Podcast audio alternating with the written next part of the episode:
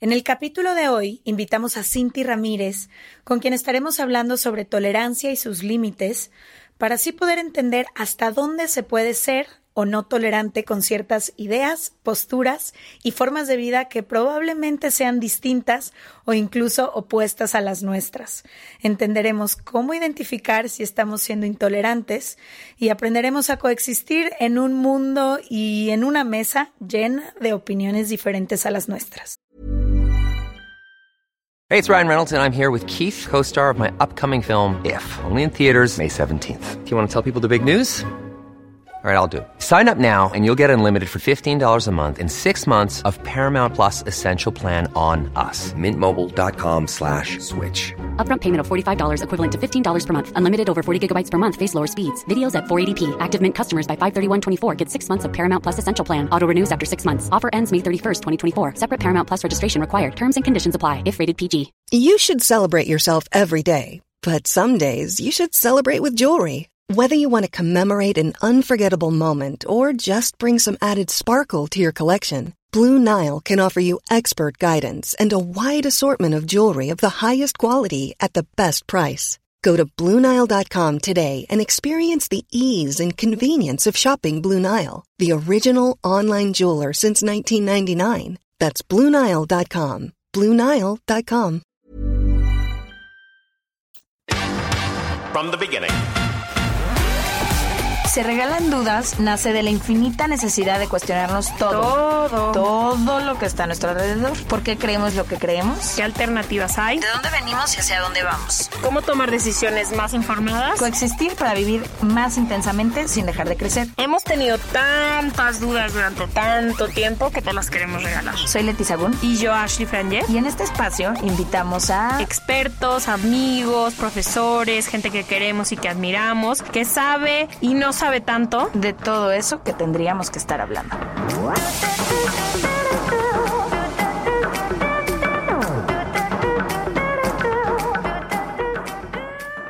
Bienvenidas y bienvenidos a otro martes de Se Regalan Dudas. Hoy estamos muy contentas de hablar de este tema. Yo particularmente les habla Leti porque es algo que me apasiona, es algo que tiene mucho que ver con lo que estudié en mi universidad, pero sobre todo con la realidad que vivimos hoy en día. Y tenemos mucho tiempo buscando con quién hablar de mm, lo que nos pasa como sociedad hoy en día. No habíamos dado con la persona hasta que tomamos un seminario o una clase, un webinar con ella y entonces dijimos, esta es la persona. Creo que en este momento en el que vivimos es muy difícil encontrar puntos medios o encontrar lugares en donde podamos conciliar diferentes opiniones. Parece que hay muchos temas que encienden el alma de distintas personas y que hay puntos completamente opuestos y por cierta razón no encontramos ese punto en medio.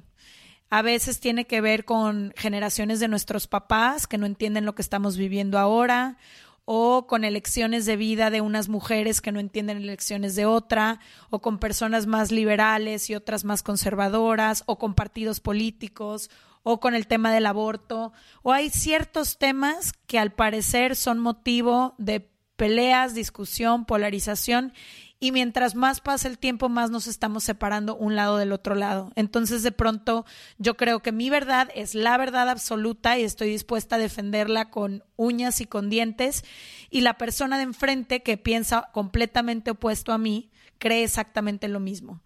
Y entonces ya no sabemos cómo sentarnos en una mesa a hablar sin discutir o hay ciertas amistades y relaciones que empezamos a perder porque parece que no hay un punto en medio. Entonces hoy vamos a hablar de qué es la tolerancia, cómo se ve, en qué temas hay que ser tolerante y sobre todo cómo podemos encontrar este punto porque no es posible que dejemos de hablar para siempre con las generaciones arriba de nosotros, con personas porque piensan diferente, con otros partidos políticos, debe de haber algún lugar en el que ciertamente nos podamos encontrar. Desde que me vine a vivir a Estados Unidos hace, no sé, 11 años, he conocido tantos puntos de vista que son similares a los que crecí y con los que me gustan, pero también he conocido otros lados de la moneda y ha sido difícil para mí aprender de tolerancia porque antes creía que había una forma de hacer las cosas bien y había una forma en de ver el mundo y había un contexto histórico que era el que yo me sabía. Y mientras he ido creciendo, mientras me he ido educando eh, y esta curiosidad con la que nací, me ha ayudado a ver que el mundo se pinta de tantos colores para todo. Y algo que me ha servido mucho para aprender de tolerancia ha sido entender el contexto desde dónde habla la persona que está hablando y también de dónde estamos viendo el punto que se está comentando.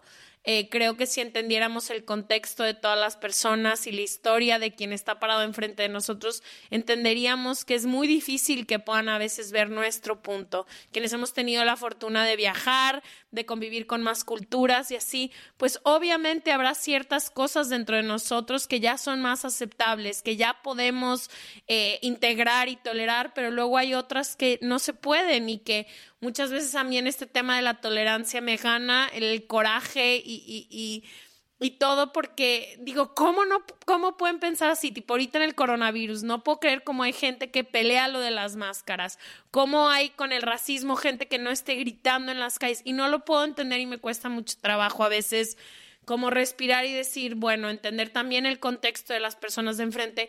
Pero para mí, hoy le voy a preguntar a la experta que vino con nosotros, que además es mi tuitera favorita, ¿dónde está ese punto? ¿Dónde dejo ya de, exigirle a las personas de enfrente que vean este punto? ¿Dónde dejo que alguien sea racista por no involucrarme? ¿Dónde dejo que los derechos de las mujeres no sean tema de conversación? O sea, como que a mí me cuesta mucho, soy una mujer súper pasional en todos los sentidos de la vida y en mis causas, bueno, o sea, podría prender el cerro con el medio ambiente y los derechos de las mujeres y, y, todo. Entonces, no sé, creo que yo personalmente sí, Leti menos, Leti es más tolerante, es más diplomática, suele decirme cómo es que ves, están tratando de entablar una conversación contigo, no te enojes.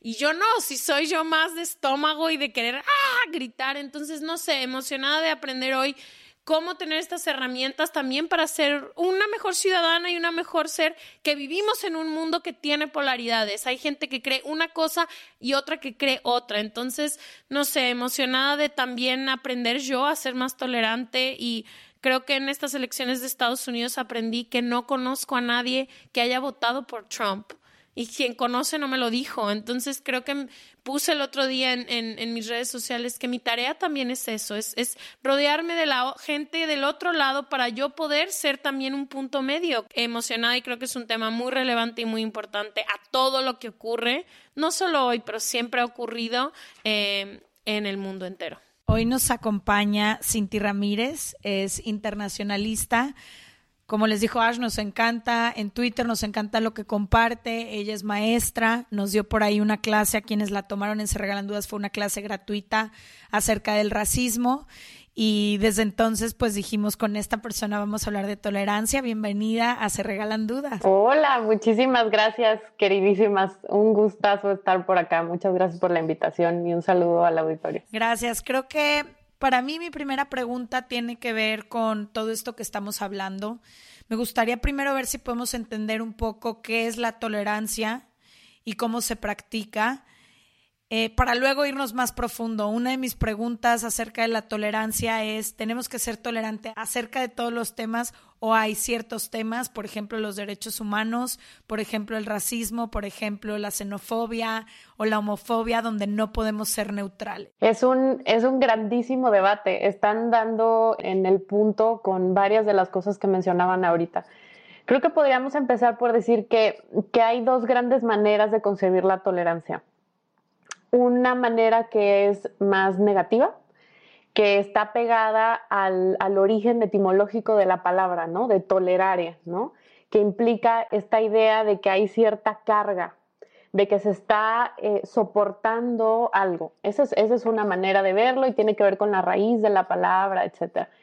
Pero ya desde el punto de vista más de la filosofía política, de la filosofía del derecho, de la idea de la democracia, de la pluralidad de pensamiento y todo eso, tolerancia en realidad tiene una acepción que es positiva. Parte de esta visión moral y visión política que implica justamente reconocer algo de lo que ustedes mencionaban al principio, que es, bueno, no necesariamente tengo yo la razón siempre en todo. Y, y, lo mismo vale para el resto de mis pares en sociedad. Entonces, es esta visión moral y política que implica que hay una aceptación de las diferencias eh, culturales y de opinión que son de origen. Entonces implica una, una aceptación muy consciente acerca de que esta diferencia de opiniones y de que esta diferencia cultural, por ejemplo, es en realidad algo positivo para una sociedad. Entonces, esa sería, creo que, la, la, primera distinción, irnos moviendo hacia una visión más, más del mundo de lo político, de la cuestión de la ciudadanía, de cómo se hace comunidad y sociedad, para entonces poder, poder movernos por esta acepción positiva de la tolerancia, que al final de cuentas es, reconocer que nadie tiene la verdad absoluta en la mano y que todos tenemos puntos de vista y que esos puntos de vista está bien que de origen sean divergentes. Una de las cosas que tenemos que aceptar en sociedad, por ejemplo, pues es que el conflicto, entendido como el no estar de acuerdo con ciertas cosas, es natural y además enriquece una democracia. Porque cada quien, por su historia, como mencionaba Ash al principio, cada quien por su historia le va a dar énfasis a ciertos temas y otra persona le va a dar énfasis a otras cosas. Y entonces, a final de cuentas, lo que va completando la fotografía o el dibujo de lo que es una sociedad incluyente es justamente ese énfasis diferenciado y esas pasiones diferenciadas que tenemos en los diferentes temas, ¿no? Eso es como de entrada. Pero el gran problema, la gran pregunta, que es, que es una pregunta enorme desde hace mucho tiempo en la humanidad, es es lo que decías ahorita, Leti, es hasta dónde tolero. Hay, temas en los que tengo que tolerar o no. Y esa pregunta justamente es algo que se pregunta en algún, en algún punto Karl Popper, el filósofo. Él escribió un libro que se llama La sociedad abierta y sus enemigos. Y entonces plantea una cosa a la que él le llama la, como la paradoja de la intolerancia. Y entonces una de las cosas que dice Popper es híjole, es que a lo mejor sí tenemos que ser intolerantes con los intolerantes. Porque si no somos intolerantes con los intolerantes, entonces nuestra sociedad puede entrar en problemas, se pueden erosionar las instituciones que tratan de garantizar los derechos iguales para todos, etcétera. Entonces, esa es la gran paradoja. Bajémoslo al tema actual de la vida hoy cotidiana, ¿no? Que sé que es la situación de muchísimos y muchísimas de las que nos escuchan hoy. ¿En qué temas sí aprendo a ser tolerante y en qué temas me paro? Depende de tu historia, depende de lo que tú crees. Sé que si eres católico, hay cero tolerancia hacia el aborto. O sea, como dónde yo, una persona común y corriente, me paro en esta tolerancia. O sea, ¿dónde está esa línea un poco de lo que debería y no debería de tolerar? para siquiera tener una conversación. Yo lo dividiría ahí como en dos grandes niveles, lo que deberíamos de tolerar como sociedad y a lo mejor lo que un individuo tolera, ¿no? Entonces, hablando como sociedad primero, a nivel general es, bueno, hay que tolerar esta divergencia de opinión. Incluso hay posturas intolerantes como el racismo, ¿no? Que mencionaban ustedes, la misoginia, otro tipo de cosas, que no necesariamente tenemos que prohibir como sociedad. Una de las distinciones que hacen muchos pensadores justamente es decir, bueno, mientras seamos capaces de, al momento de que haya un debate público, argumentar y contraargumentar para que esas creencias no sean creídas por todo el mundo así nada más, pues las podemos tolerar. Pero en el momento en el que esas creencias ya empiezan abiertamente a decir que hay que ir en contra de los derechos de alguien o que hay que destruir las instituciones que garantizan esos derechos, esa libertad para otros grupos, ahí es donde deberíamos de preservar esta como prerrogativa de poder prohibir ciertas cosas. Y eso es lo que hace, por ejemplo, la, sociedad alemana. Con el tema este de, del resurgimiento del pensamiento político de extrema derecha y todo, bueno, hay grupos, eh, colectivos y, partidos políticos que son tolerados, pero hay cosas que están prohibidas. Eh, por ejemplo, el libro de Mein Kampf, de mi lucha de Hitler, no, se puede comprar, no se edita, no se imprime en Alemania. Y hay un gran debate, ¿no? En, torno, en torno al tema de, si las personas aprendemos mejor de la historia como leyendo de la fuente original o no. Pero todo esto va a este debate de que como sociedad, bueno, hay cosas que podemos tolerar mientras en el debate público podamos contrarrestarlas, pero en la época de las fake news y de, que se esparcen tantas cosas falsas de manera tan inmediata, entonces ahí ya empieza esta gran pregunta y este gran debate de, pues tal vez sí hay cosas que deberíamos de, de regular. Y entonces ahí es donde muchos filósofos están de acuerdo que sí hay que preservar esta mm, idea de que para que haya seguridad en nuestra sociedad, sí tendríamos que preservar esta idea de que deberíamos de prohibir algunas cosas. Entonces eso es a nivel social. Pero a nivel individual, ahí tiene más que ver con la historia propia, con las creencias, y creo que más que, que voltear a ver qué deberíamos de no tolerar en los demás, deberíamos primero partir de qué tan intolerante es lo que yo creo. A partir de lo que yo estoy diciendo, eso, si lo tratamos de ver en positivo o negativo, ¿eso avanza los derechos de alguien o no? Hay una máxima en ciudadanía, ¿no? Siempre decimos, más derechos para más personas. Ese ya es un mínimo que hemos discutido como humanidad durante muchos siglos. Una postura que implique menos derechos para ciertas personas, pues ya desde ahí tengo que empezar a analizar lo que yo estoy pensando, ¿no? Porque a lo mejor yo estoy siendo el intolerante y el que está enfrente o la que está enfrente me está diciendo, pues es que yo simplemente quiero más derechos para más personas, no entiendo hasta qué punto te afectan. El otro día grabábamos justo un capítulo en donde hablábamos de esta parte, en donde no importa cuál sea tu postura y acerca de qué tema, pero esa postura que estás tan dispuesta o tan dispuesto a defender con uñas y con dientes, ¿has estudiado la postura contraria? O sea, ¿has podido siquiera investigar o ver por qué alguien defendería también con uñas y con dientes esa otra postura, qué significa para ellas o para ellos, por qué la defienden. A veces defendemos ciertas cosas sin siquiera poder entender el contexto de enfrente y mientras menos puedes visibilizar algo, más sientes que es ajeno a ti. Entonces, menos eres capaz siquiera de verlo. Pero a mí me gustaría que hablemos de algo que sé que ahorita está como en boca de muchas personas porque lo he visto en redes y tiene que ver con este documental que salió en Netflix que se llama The Social Dilemma, en el que vemos como esto que les estamos hablando ahorita de la diferencia de opiniones y lo difícil que es encontrar un punto medio, empieza a crecer cada vez más gracias a los algoritmos que existen ahora en redes sociales. Porque, ¿qué pasa? Esa postura que tú tienes ante ciertos temas, esa forma de ver el mundo, ese partido al que tú apoyas, esa religión que tú sigues, a través de los likes, de las personas que sigues, de lo que tú consumes, el algoritmo de redes sociales se da cuenta un poco de cuál es tu postura y te alimenta de más contenido acerca de esa postura. Entonces refuerza cada vez más todas estas ideas que tú ya tienes.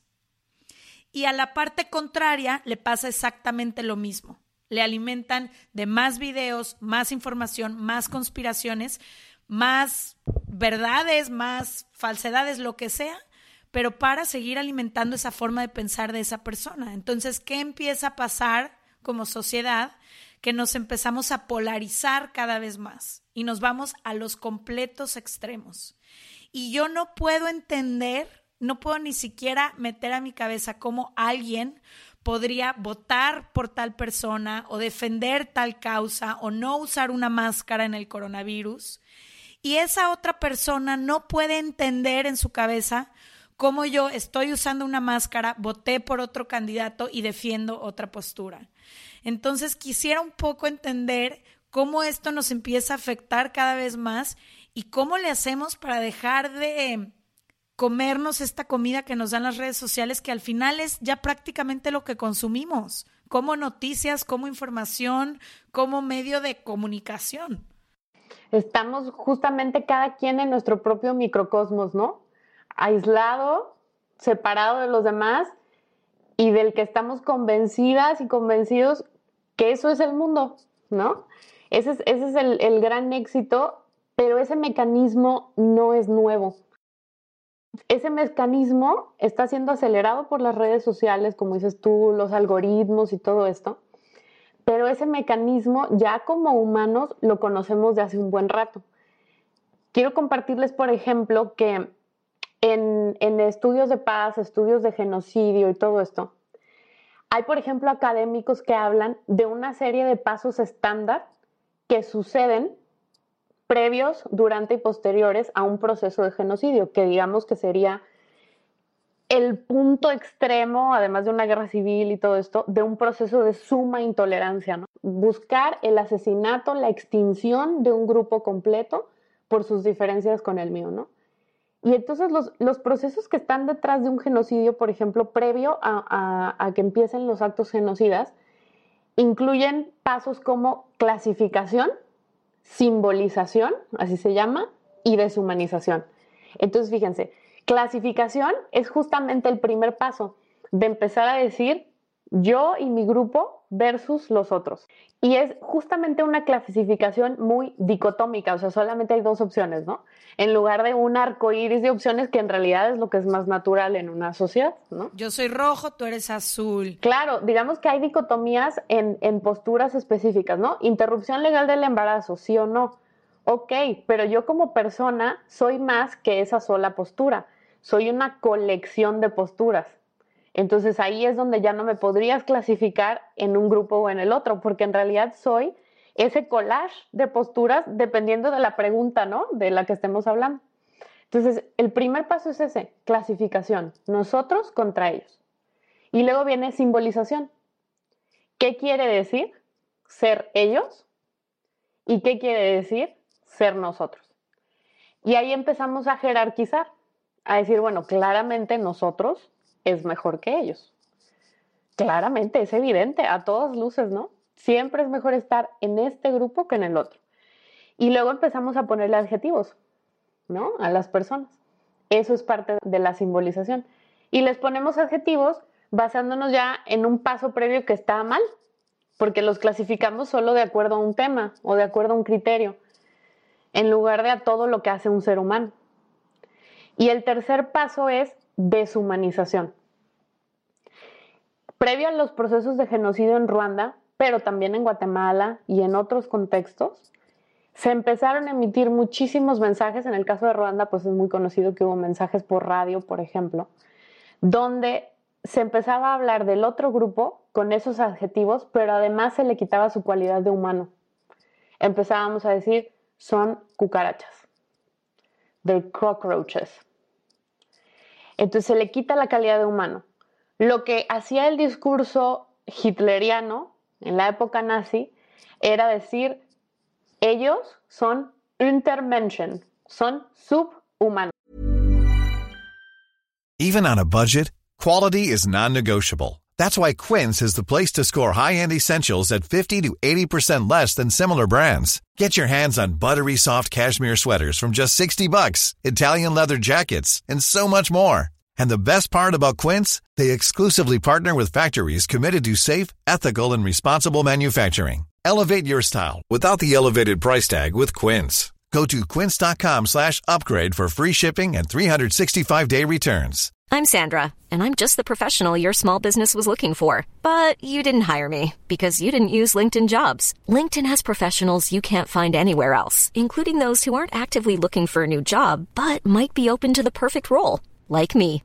In a given month, over 70% of LinkedIn users don't visit other leading job sites. So if you're not looking on LinkedIn, you'll miss out on great candidates like Sandra. Start hiring professionals like a professional. Post your free job on linkedin.com/people today.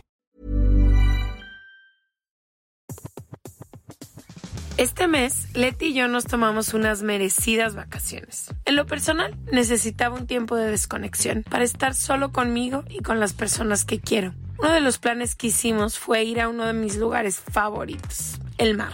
Por eso decidí comprarme un traje de baño lindo, protector solar y algunas otras cosas que quería llevarme a la playa. Después de comprar lo que necesitaba, usé una app que se convirtió en mi más grande aliada, porque me regresó dinero en efectivo y me recompensó por muchos de los gastos que hice. La app se llama Hypora y es muy sencilla, rápida y segura de usar.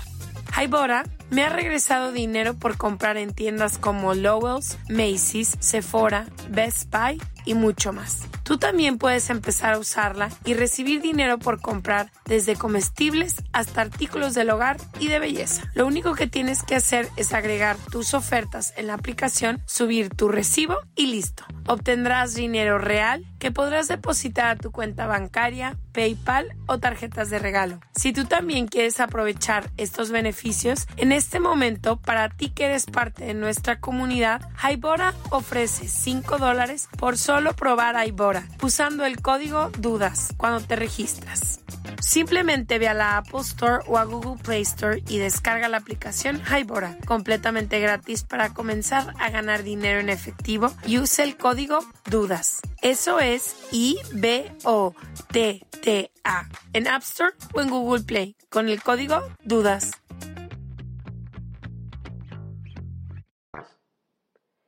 Entonces, en todos estos procesos de gran división y polarización social existen estos tres pasos.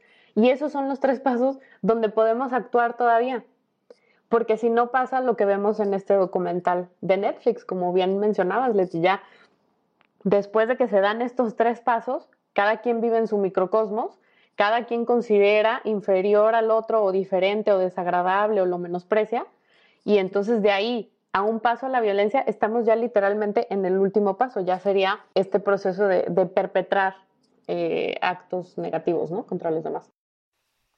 Entonces, ¿dirías que es normal que tengamos tantas opiniones que dentro de una mesa familiar en Navidad es normal que unos digan sí a unas cosas, no a otros? Yo sí hablando del aborto, sí, pero hasta si es violación y es en menores, que no, o sea, es normal, es un proceso normal de una sociedad. ¿Y cuáles crees tú que son las mejores formas de habitar estas mesas? Porque ahorita hablamos, para muchos a lo mejor es muy lejano un genocidio en Cambodia, que no debería de ser, pero para muchos no es, pero su guerra diaria es con papás que tienen a lo mejor más grandes, que no tienen idea de lo que es una persona eh, binaria o un non-binary o una persona trans. Entonces, ¿cómo, es normal estas estos como diversidades de opiniones y también cómo es la mejor forma de habitar? Vayámonos a estos microcosmos en los que habitamos todos los días. ¿Cómo habito la tolerancia en estas cosas donde ya también dentro de estos microcosmos hay otros microcosmos? Porque la vida que yo he vivido es completamente diferente a la vida que vive mi papá, de cuenta que vive en Guadalajara, que trabaja en ciertas cosas, o sea, cómo vivimos en estos espacios. Fíjate que hay quien dice que no es posible, dice que es una utopía, pero es más bien porque estaríamos pensando en, en un paso último de la tolerancia irrestricta a todo, ¿no? Y ahí es donde entra otra vez este dilema de no hay que tolerar lo intolerante, ¿no? Entonces, bueno, sí es normal, es completamente normal que todos tengamos historias propias, identidades diferentes y que por lo tanto empecemos a, tener posturas divergentes. Dentro de una familia es perfectamente normal. Yo lo que diría es que para poder convivir, habitar en conjunto en un espacio, ya sea social o sea una colonia, un grupo de vecinos o una cuestión comunitaria más grande o un país, tenemos que voltear a ver una de las cosas que, tú mencionabas al principio, Ash, que era voltear a ver la historia propia de la persona, para entender entonces de dónde viene esa postura. Si ustedes piensan, por ejemplo, incluso con personas que son muy intolerantes, yo pudiera tratar de encontrar algo de empatía y rehumanizar, ese es el gran antídoto para todos estos pasos, rehumanizar. Entonces sí hay que voltear a ver la historia individual de la persona pero también nos ayudaría a todos en esa mesa entender que también tenemos diferencia de opiniones por cuestiones generacionales y por cuestiones geográficas. A final de cuentas es un accidente, una buena parte de lo que pensamos, porque nuestro marco de referencia viene de esa familia en la que crecí, en esa ciudad, en ese país, con esa lengua, porque el lenguaje construye el mundo de manera diferente también, y en ese momento histórico. Porque si yo hubiera nacido, a lo mejor en ese mismo momento histórico, pero en otra latitud, quizás pensaría algo muy diferente. Entonces, uno, entender que hay una buena parte de serendipia, ¿no? A partir de lo que yo pienso y de que pues nací en esta familia y no en otra, y en este país y no en otro, ¿no? Y otra cosa que habría que pensar es que nos ayuda un poco más a que se toleren estas diferencias de opinión en una casa, en un salón de clases o en una comunidad, si empezamos a hacer una reflexión hacia atrás en el tiempo. Y entonces decimos, sí, pues a lo mejor la postura que tú tienes viene de estos y estos años, pero ha habido cosas nuevas que han pasado en sociedad. Y entonces hay cosas que han cambiado. A ese cambio en el pensamiento le llamamos Zeitgeist. Es una palabra compuesta en alemán que quiere decir espíritu del tiempo. Si todas las personas entendiéramos que el espíritu del tiempo cambia de acuerdo a la geografía y a los siglos y todo esto, entonces diríamos, pues sí, ser mujer en el año 2020 quiere decir algo muy diferente a lo que quería decir en 1820 y en 1920 pero es natural porque ya hemos tenido una discusión y ha habido movimientos sociales y un montón de cosas como sociedad que nos han llevado a que el mundo en general, aunque no todos estemos de acuerdo, ya llegó a un mínimo. Y entonces el mundo ya dice, pues no, la homosexualidad no es una enfermedad. Y la Organización Mundial de la Salud saca la homosexualidad de sus, de sus manuales de enfermedades psiquiátricas en los años 90, por ejemplo regresarnos a esa discusión es ir atrás en el tiempo, es dejar atrás el progreso humano. Entonces, en un salón de clases, en un ambiente político o en una mesa, también vale la pena decir, pues es que lo que pensamos corresponde a, a lo que en este espíritu del tiempo se considera que es adecuado o no, pero eso también cambia. Justo ahora que mencionas ese tema, quisiera ver si podemos explorar un poco esa postura.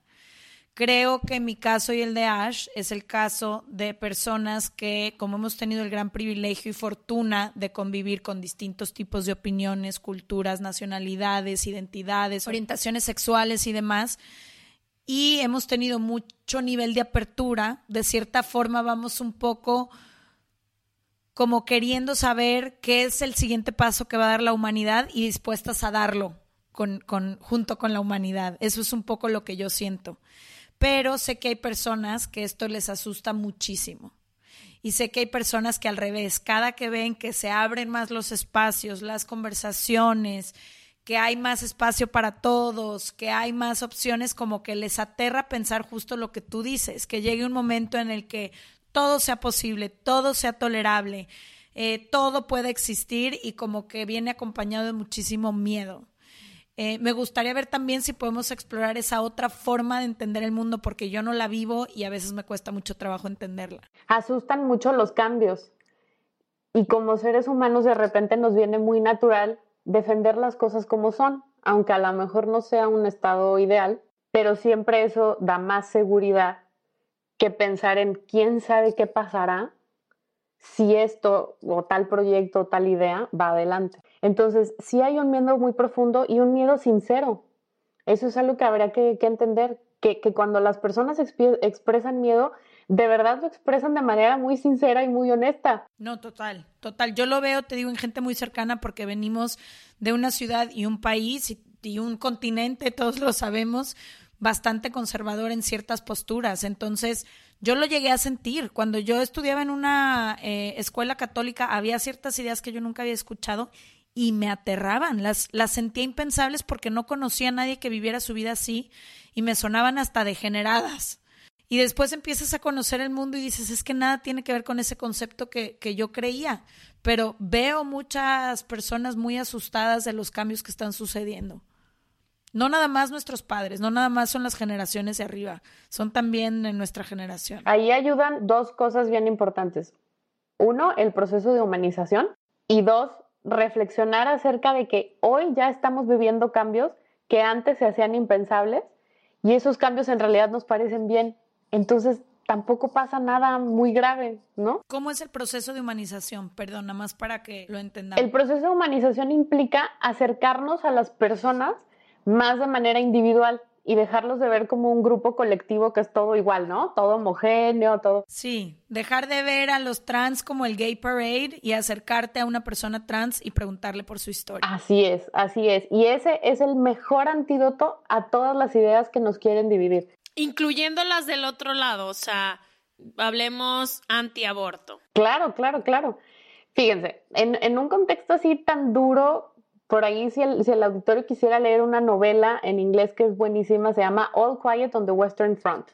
Esa novela es una novela delgadita y trata justamente sobre la Primera Guerra Mundial y entonces un soldado que cae en la trinchera de los enemigos. Y el soldado resulta, con, conforme va avanzando la novela, resulta que ese soldado empieza a verse en un espejo con los soldados que están en esa trinchera que se supone que son los enemigos.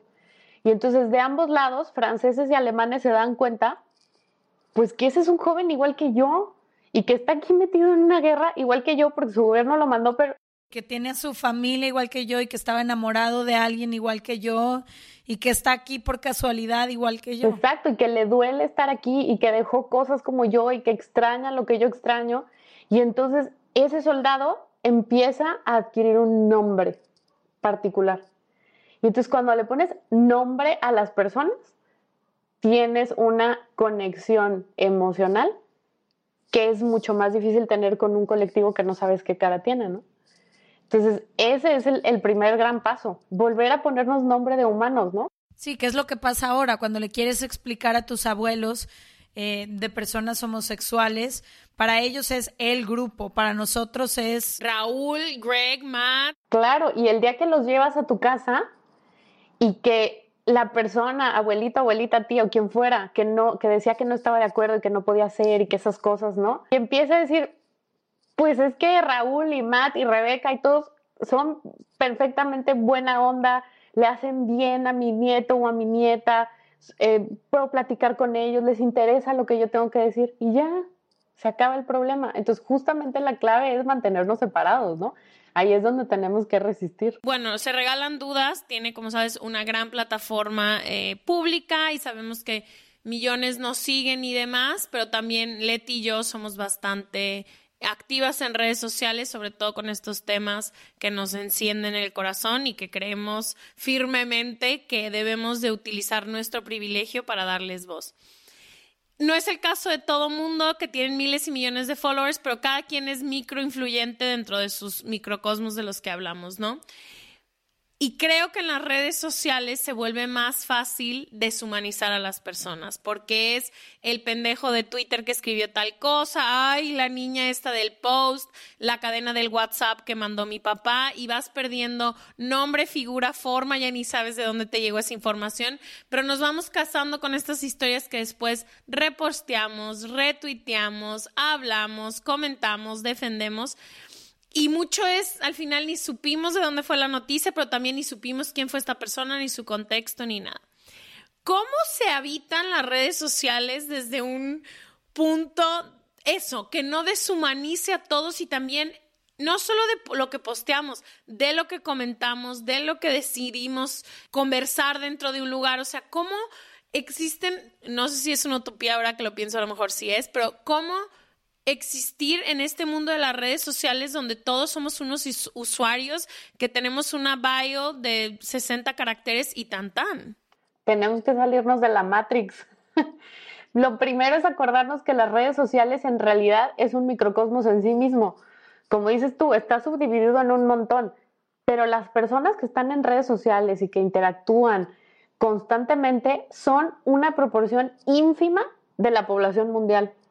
Entonces, lo primero es darnos cuenta que ni todo mundo tiene internet, ni todo mundo está en las redes y que más bien hay que salir a la calle para ver lo que la gente realmente piensa, ¿no? Y además también es, es natural porque como parte de nuestros procesos sociales dentro de redes sociales o afuera, tendemos a relacionarnos con nuestros iguales de clase, educativos y culturales.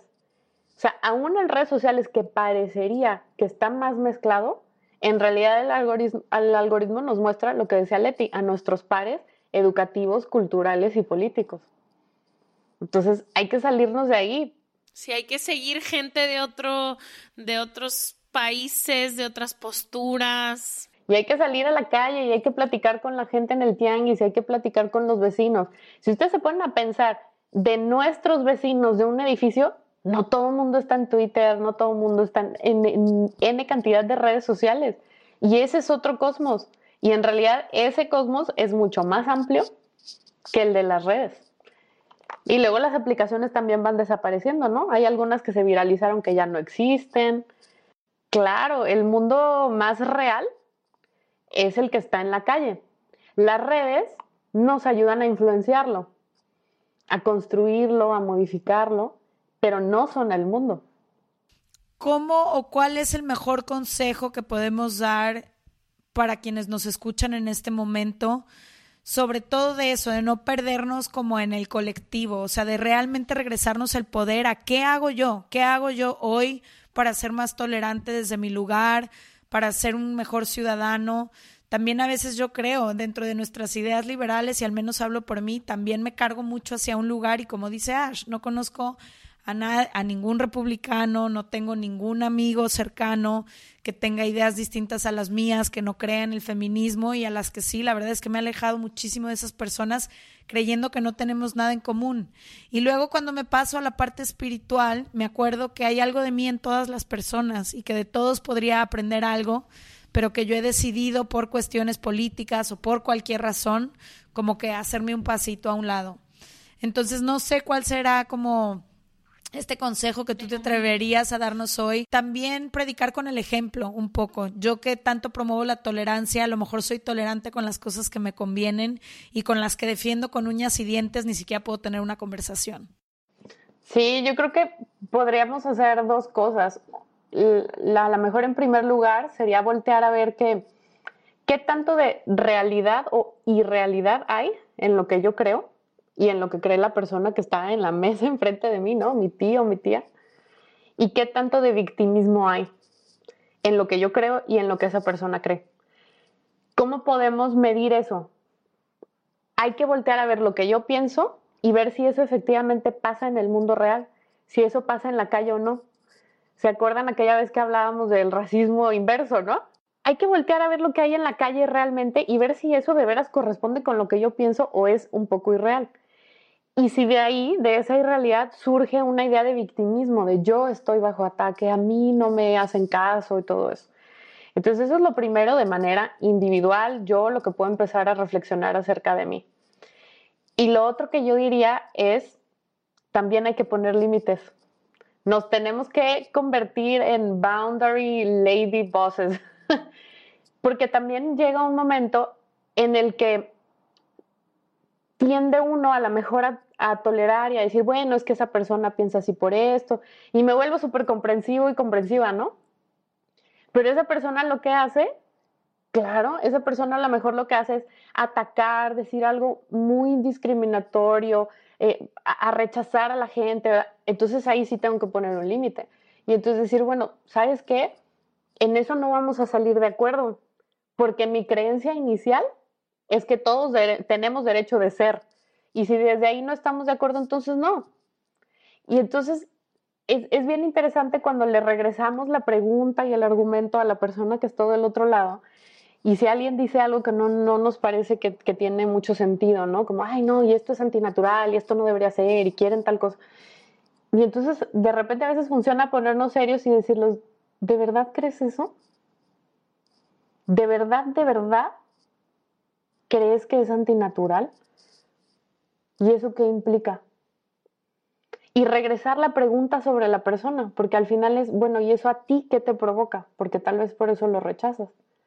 Y entonces ahí ya las personas tienden a mover su argumento y decir, no, bueno, es que, o sea, yo sí, pero es que sí creo que en general está mal, no sé qué, y entonces ya los mueves desde su postura original. Entonces, también hay que poner límites. Total, y súper rescatar esa idea porque a lo mejor como dice Ash, yo soy un poco más tolerante, pero sí creo que estoy de parte de esos filósofos que tú dices que hay cosas que no se pueden tolerar, sobre todo las que excluyen o pisan los derechos de otras personas, porque podemos ser súper tolerantes con un chorro de posturas allá afuera, pero al final creo que, y esa invitación la hicimos en otro capítulo, piensa si cada una de esas creencias y esas frases que repite invita, suma, abre, empuja, crea posibilidades o si hace todo lo contrario y luego tradúcelo a tus hijos, si es que tienes hijos o a tus sobrinos. ¿Qué pasaría si tu sobrino o sobrino es cualquiera de esas cosas que tú rechazas con el alma o con el corazón? ¿no?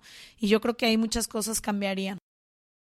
También me encanta lo que dices de los límites. Creo que hay, yo he aprendido en este, en este mundo de tener a lo mejor posturas muy liberales o diferentes a la forma o en el lugar en el que crecí, que hay conversaciones que no se deben ni detener, que hay personas que es un desgaste emocional, hay cosas que gente que no te quiere escuchar, que no tiene las ganas de intercambiar ideas, sino llega con el único propósito de atacar y de querer cambiar tu opinión y al final del día está bien decir mil gracias, no quiero tener esta conversación.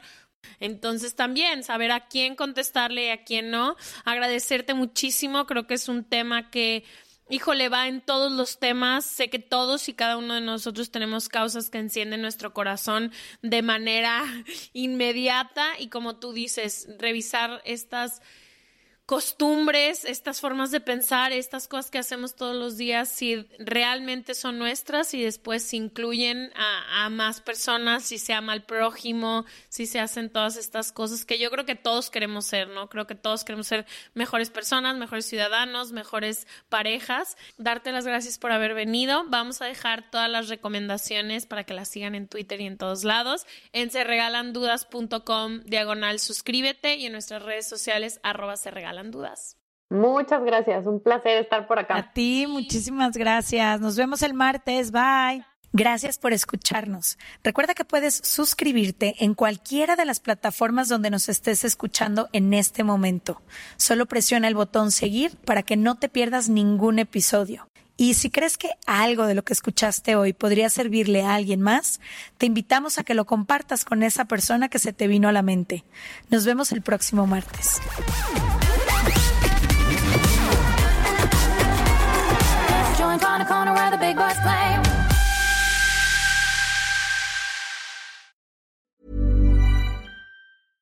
Imagine the softest sheets you've ever felt. Now imagine them getting even softer over time. That's what you'll feel with Bowl and Branch's organic cotton sheets. In a recent customer survey, 96% replied that Bowl and Branch sheets get softer with every wash. Start getting your best night's sleep in these sheets that get softer and softer for years to come. Try their sheets with a 30-night guarantee. Plus, get 15% off your first order at bowlandbranch.com. Code BUTTERY. Exclusions apply. See site for details. Mom deserves the best, and there's no better place to shop for Mother's Day than Whole Foods Market. They're your destination for unbeatable savings, from premium gifts to show-stopping flowers and irresistible desserts. Start by saving 33% with Prime on all body care and candles. Then get a 15-stem bunch of tulips for just $9.99 each with Prime. Round out Mom's menu with festive rosé, irresistible berry chantilly cake, and more special treats. Come celebrate Mother's Day at Whole Foods Market.